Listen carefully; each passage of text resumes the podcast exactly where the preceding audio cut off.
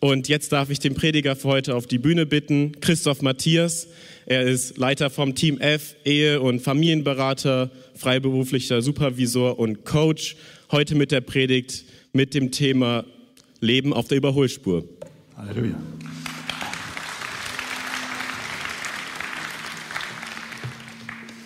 Dankeschön. Danke für die Einladung, dass ich immer wieder hier auch etwas weitergeben darf von dem, was äh, mir auf dem Herzen liegt.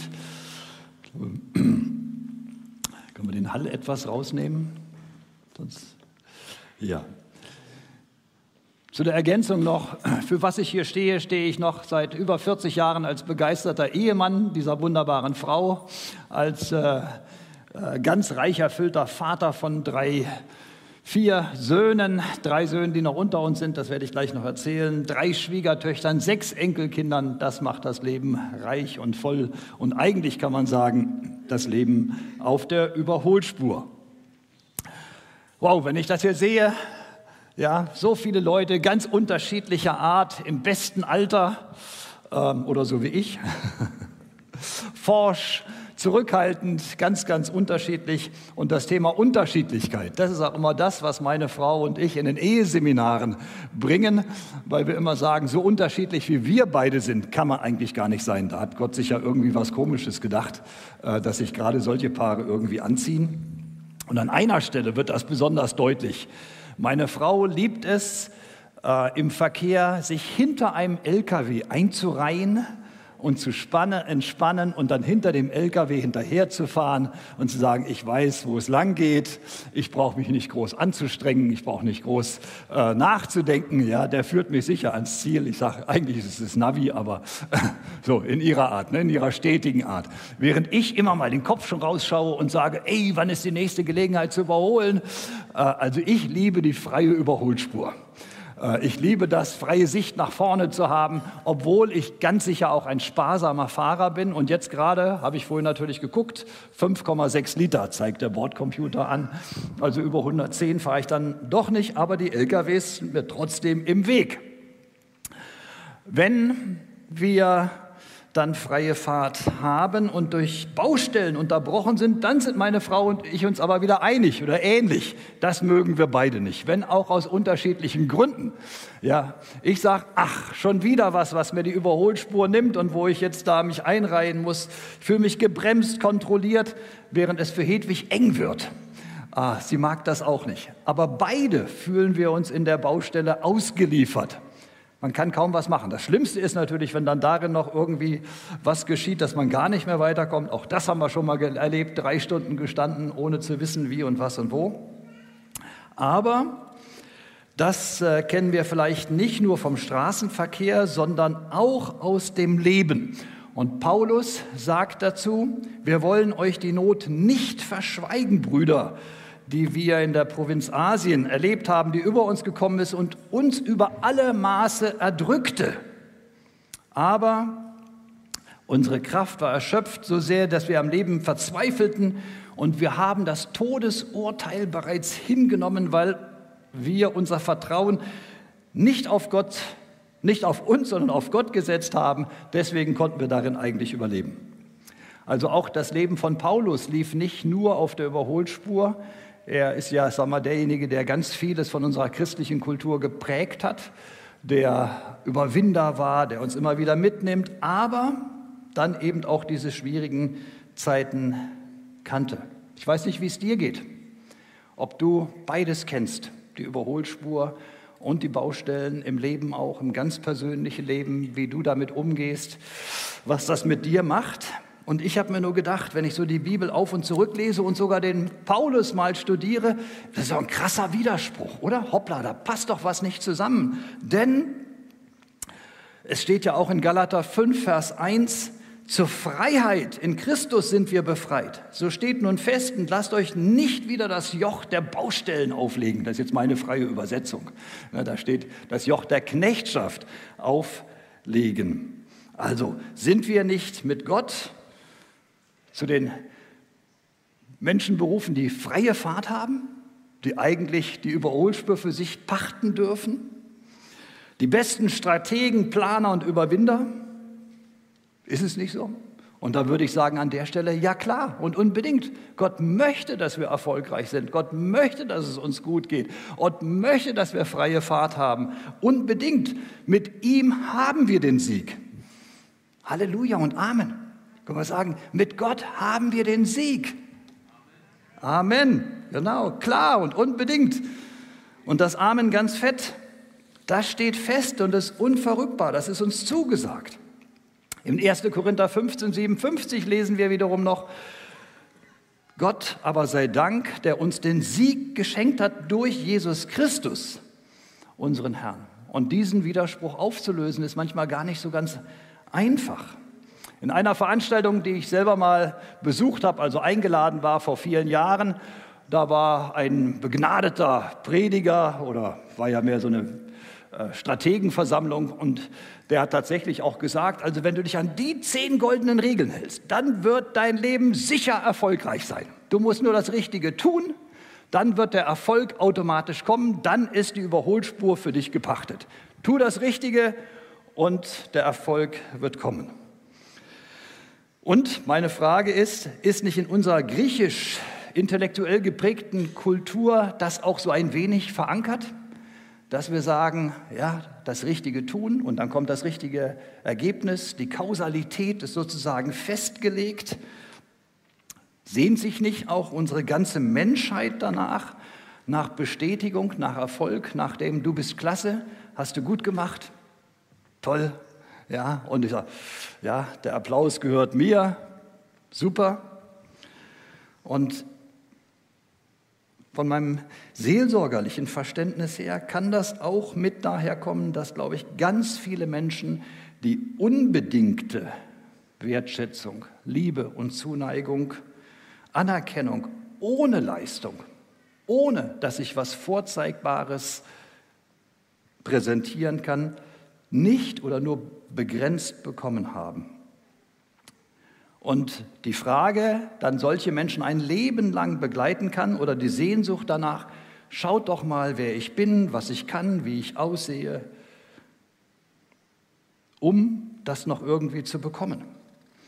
Im Umkehrschluss kann es aber wiederum sein, wenn das dann ausbleibt ja, und die Anerkennung nicht kommt oder das Ergebnis nicht das, was ich mir wünsche, dann ich sage, irgendwas habe ich doch falsch gemacht. Es muss doch an mir liegen und ich auch vielleicht in Selbstverdammnis komme, wenn ich mein Leben nicht auf die Kette bekomme.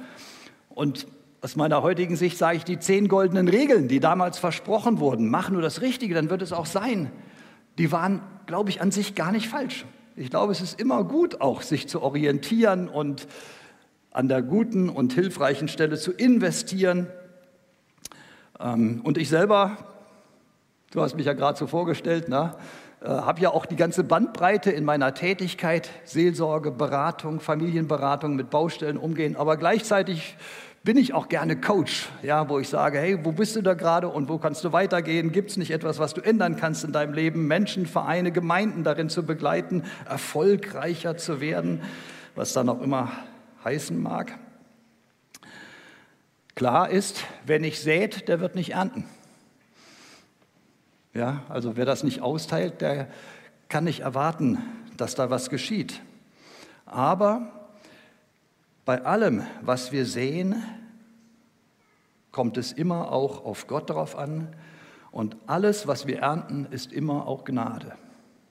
Ich habe eben vieles nicht in den Händen, ob der Regen kommt, ob die Sonne scheint, ob mir alles zugetan ist, das liegt in Gottes Händen. Er möchte schon, dass wir das Richtige tun, aber wenn es dann geschieht, wenn ich die Ernte einfahre, ist es immer auch Gnade. Und ich sage, aus dieser Gnade heraus sind wir Siegertypen. Und aus dieser Gnade heraus sind wir errettet. Und aus der Gnade heraus gelingt manches, was vielleicht sonst zum Scheitern verurteilt wäre. Die Gnade müssen wir immer wieder für uns buchstabieren. Und ich meine, wenn dann etwas gelingt, gehört der Applaus immer Gott.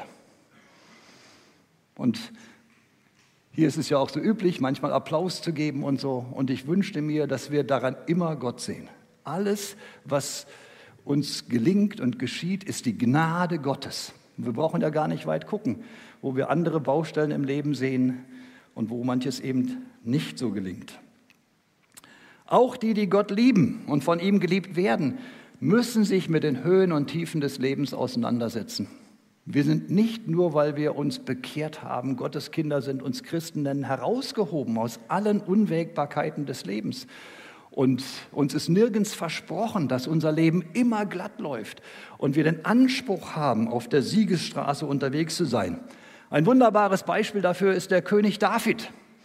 Er war ein Lieblingssohn Gottes, König David. Und er kannte zwar damals keine Autobahn, aber er war so ein Gewinnertyp. Er hat gegen Löwen gekämpft und sie besiegt und gegen Riesen gekämpft, den Goliath mit einer kleinen Zwille, zack, da lag er schon und so. Und gleichzeitig sind die Psalmen davon erfüllt, wie sehr er auch gekämpft hat um das Leben. Im Psalm 40 wendet sich David mit so einer Lebenserfahrung in einem Gebet an Gott und sagt, von allen Seiten dringt Unheil auf mich ein, mein Herz ist ganz verzagt. Herr, mögest du Gefallen daran finden, mich zu retten, komm mir schnell zu Hilfe. Er hatte den Mut verloren, die Fähigkeit, die Situation zu beherrschen. Ihm waren die Dinge des Lebens entglitten. Er hatte keine Mittel mehr, um diesen Kampf zu gewinnen. Er warf sich ganz auf Gott. Und geht es dir, uns allen nicht auch manchmal so? Wie empfindest du dich, wenn die Ansprüche, deine eigenen oder andere, die an dich legen, die Welt, was sie fordert, das Leben meistern zu müssen, erfolgreich zu sein, etwas herzeigen zu können in unserer westlich zivilisierten Leistungsgesellschaft und vielleicht auch in unseren Kirchen, den Maßstäben zu genügen. Wenn das eben nicht gelingt und irgendwo hat ein jeder vielleicht irgend so einen Maßstab, kennt den, vielleicht in sich, vielleicht auch andere, der an ihn gelegt wird und sagt, so ist gut, das ist richtig. Mess dich und dann kannst du zufrieden sein mit dir oder eben auch nicht. Und gleichzeitig spürst du innerlich, ich schaffe es nicht reichen 40 Zentimeter, 80, 1,60? Wann bist du mit dir zufrieden? Wann ist Gott mit dir zufrieden? Wann kannst du sagen, die Überholspur ist mein? Als Familie, Ehepaar haben wir schon manche Baustellen in unserem Leben durchschreiten müssen. Wir hatten uns manchmal selber verloren darin. Aber als im letzten Jahr unser unbeschreiblich geliebter 19-jähriger Sohn ganz unvermittelt starb, tat sich vor uns ein Abgrund auf. Es war ein traumatisches Erlebnis, so unwirklich, emotional überhaupt nicht zu erfassen, zu beschreiben. Wir waren dem hilflos ausgeliefert, bestürzt, überwältigt, überfordert, klar zu denken. Und unser mit Mühe geordnetes Familienleben, was auch immer schon genug Kraft kostete, zerbrach in tausend Stücke und die Fassungslosigkeit war richtig spürbar. Und genau dort hinein, auch wenn das ganz üblich und normal ist, kommt die Kriminalpolizei da und überprüft, ob wir nicht eine Mitschuld tragen, damit umzugehen. Wer ist schuld? Das war die erste Frage. Und das geht schon zu Adam und Eva zurück. Wenn du dein Leben nicht schaffst, wenn manches nicht gelingt, wer hat Schuld daran? Wo ist die Ursache? Wen kann man ans Kreuz nageln? Und es vergingen Tage, der Ungewissheit, bis die Staatsanwaltschaft das Verfahren gegen uns, gegen meine Frau, die ja als überprüft wurde, entlastet wurde. Wenn alles zerbricht, wir vor dem Trümmerhaufen vielleicht unseres Lebens stehen, wo werden wir dann noch gehalten? Wer hält uns? Wie geht es uns, wenn wir in den Baustellen unseres Lebens festhängen. Wo ist die Überholspur geblieben? Heute kann ich euch sagen, Gottes Gegenwart war so überwältigend in dieser Baustelle. Er hat genau dort auf uns gewartet. Er war dort und hat gesagt, genau in diesem Abgrund, der sich für euch auftut, bin ich da. Seine Gegenwart war so real und dicht, Menschen kamen, mit denen wir gar nicht gerechnet haben, um Anteil zu nehmen. Und alle, die dort waren, mit uns waren, waren berührt von der Gegenwart, von der Heiligkeit Gottes. Seine Präsenz hatte sich irgendwie regelrecht manifestiert. Und in dieser großen Baustelle unseres Lebens, in der schmerzhaften Zeit, in der wir von der Überholspur weit entfernt waren und gar nicht daran decken, denken konnten, in der Zeit war Gott präsent.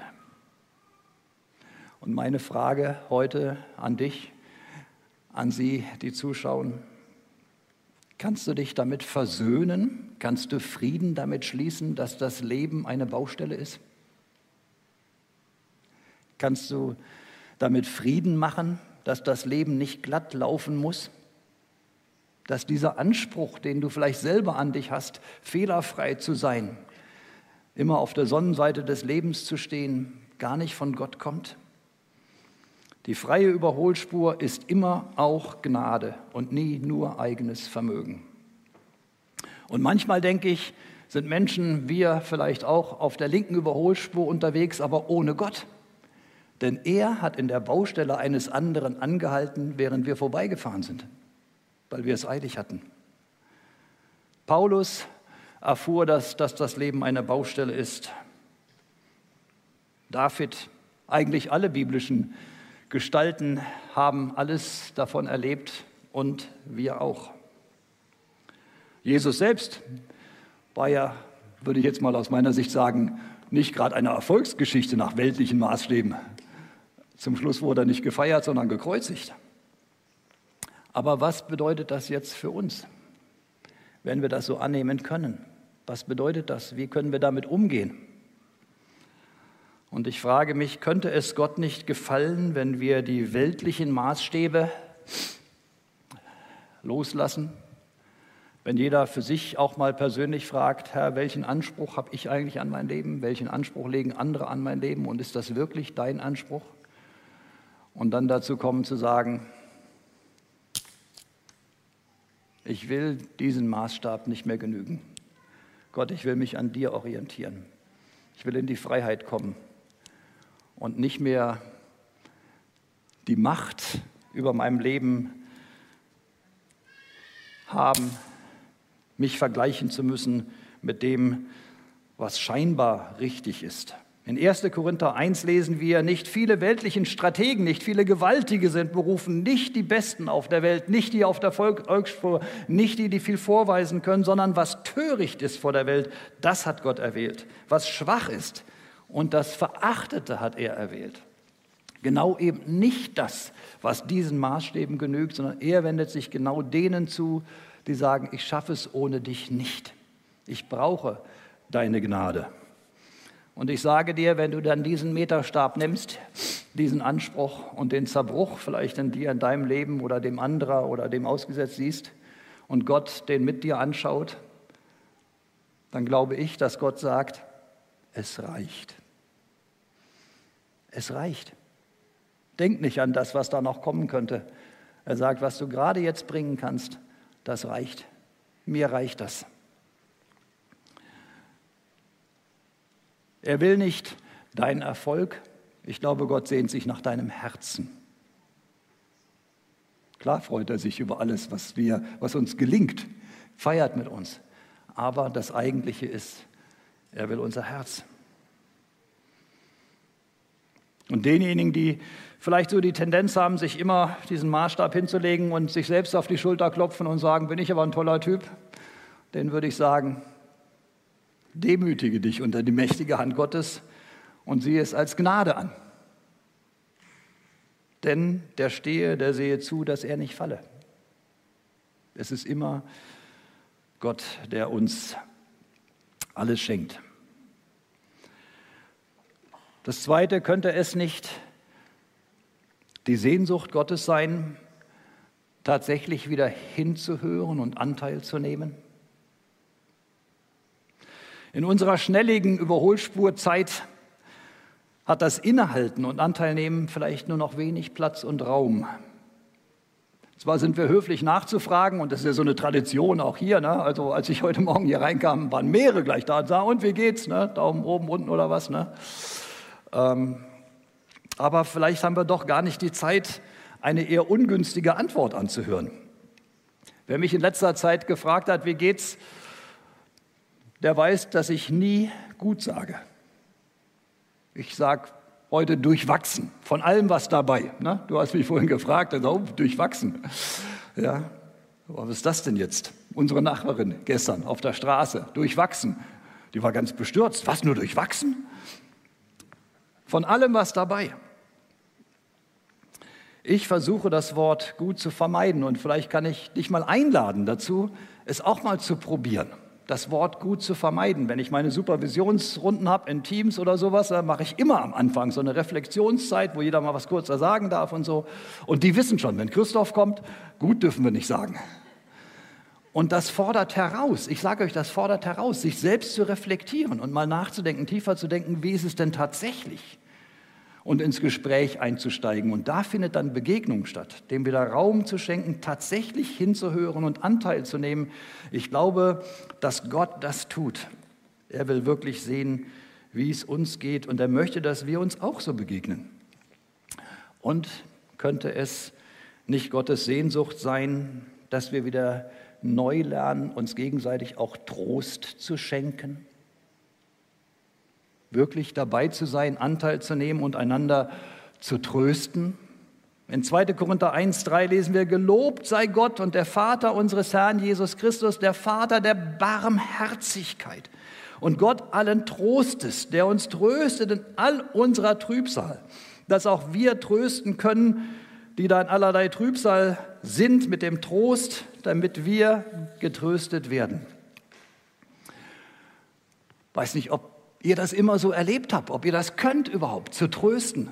Und ich glaube, das ist keine Berufung oder Begabung. Der eine ist Hirte, der andere ist Prediger, wie ich jetzt hier vielleicht oder so. Sondern Trost ist eine allgemeine Lebenskultur, die wir wieder neu erlernen können. Und jetzt mal so ein kleiner Wink an ihr, euch Eltern, ja, wenn ihr Kinder habt, die auch immer warum oder wo Fehler machen und dann erschrocken vielleicht sind, dann brauchen sie als allererstes keine Belehrung. Das hättest du aber schon besser machen können. Ne? Hast aber auch dumm angestellt. Sondern was sie brauchen, ist Trost, Anteilnahme. Mensch, das tut mir leid. Das war ja jetzt wirklich ein schlimmes Dilemma, was du da erlebt hast. Und wenn das angekommen ist, wir hingehört haben, bei ihnen waren, sie getröstet haben, dann kann irgendwann, wenn überhaupt, auch eine Belehrung noch kommen. Viel, viel später. Aber in diesen Belehrungsstrategien, in denen sind wir geübt. Wir wissen ja, wie es richtig geht und was man hätte besser machen können. Wie kommst du denn in die Baustelle rein? Hast du aber auch eine falsche Abbiegung genommen. Ne? Hast du das Schild vorher nicht gesehen? Bist ja auch falsch gefahren. Und Ratschläge in solchen Situationen der Baustellen können auch Schläge sein und nicht immer hilfreich. Ratschläge können auch als Schläge empfunden werden. Und mein letzter Gedanke, Gott möchte, dass wir einander nicht richten, nicht beurteilen und auch nicht verurteilen, gerade wenn das Leben nicht glatt läuft. Halte dich zurück, das zu beurteilen oder zu verurteilen.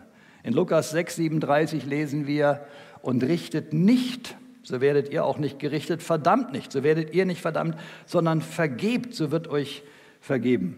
Und ich habe in meinem Leben Menschen kennengelernt und ich meine, so weit war ich da vielleicht auch selber nicht von entfernt. Die denken in der Kategorie richtig und falsch, richtig und falsch. Das hat ihnen vielleicht auch Sicherheit gegeben in irgendwelchen Zeiten ihres Lebens, richtig und falsch, richtig und falsch. Sie urteilen und verurteilen.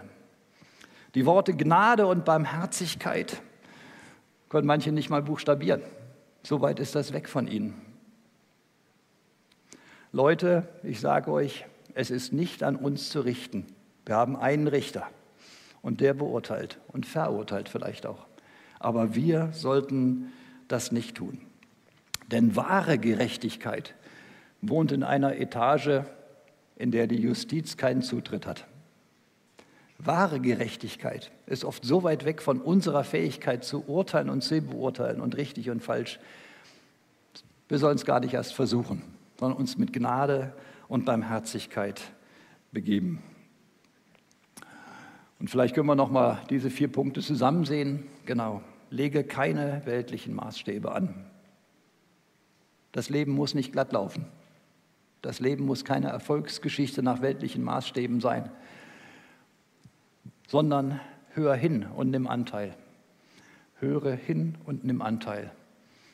Und in dem sei mit ganzem Herzen dabei und schenke Trost. Lass dein Herz berühren von der Not des anderen und lass dich berühren, wenn du in Not bist.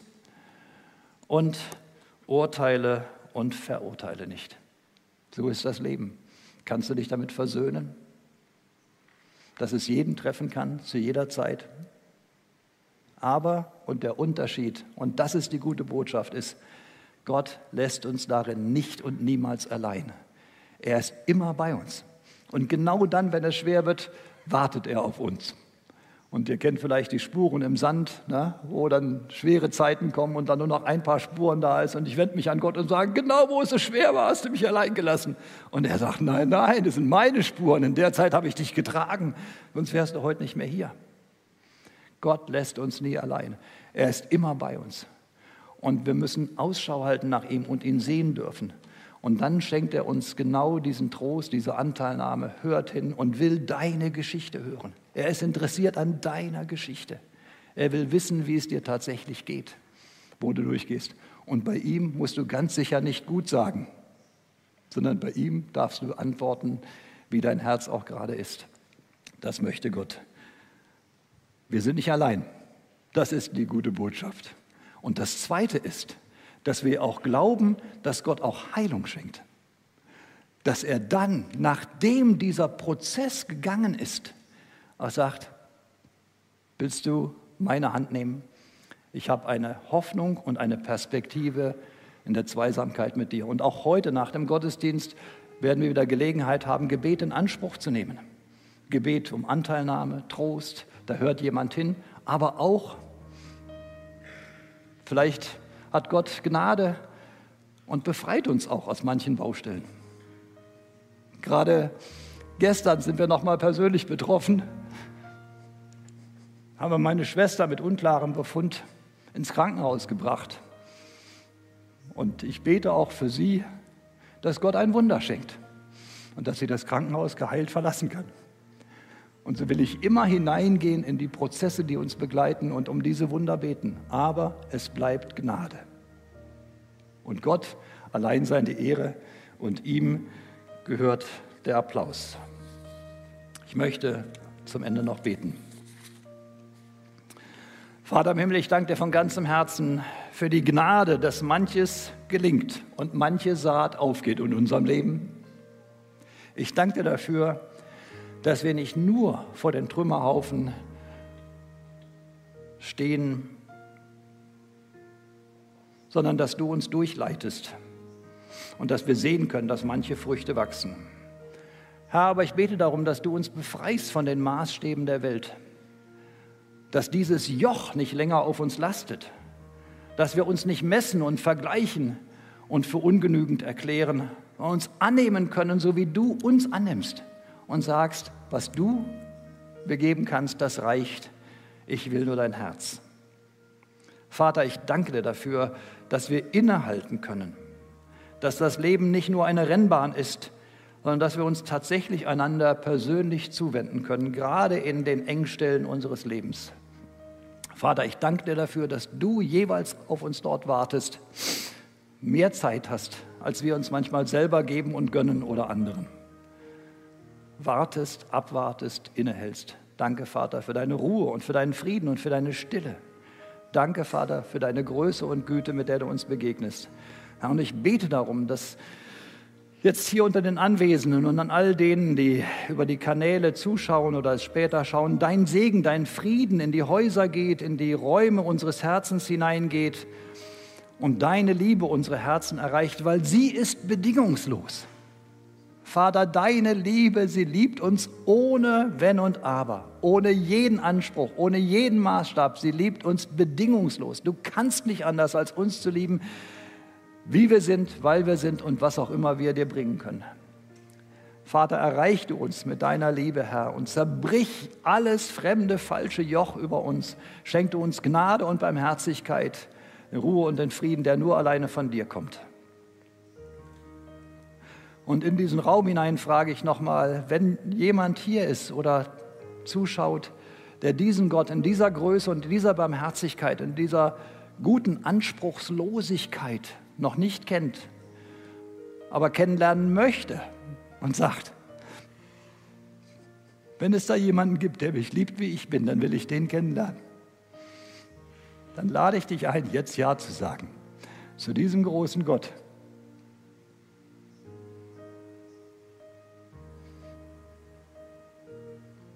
Vater, und wenn da jemand jetzt gerade von dir angesprochen wird und sagt, ich will dich kennenlernen, der Gott der Gnade und Barmherzigkeit, der Gott allen Trostes, dann bete ich darum, dass du jetzt sein Herz berührst, eine ganze Sache mit dir machen kann und dir nachfolgt und ablegt, was weltlich als Maßstab in sein Leben gekommen ist.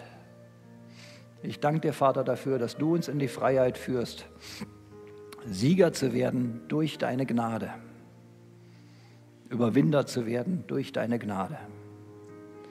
Im Namen Jesu. Amen.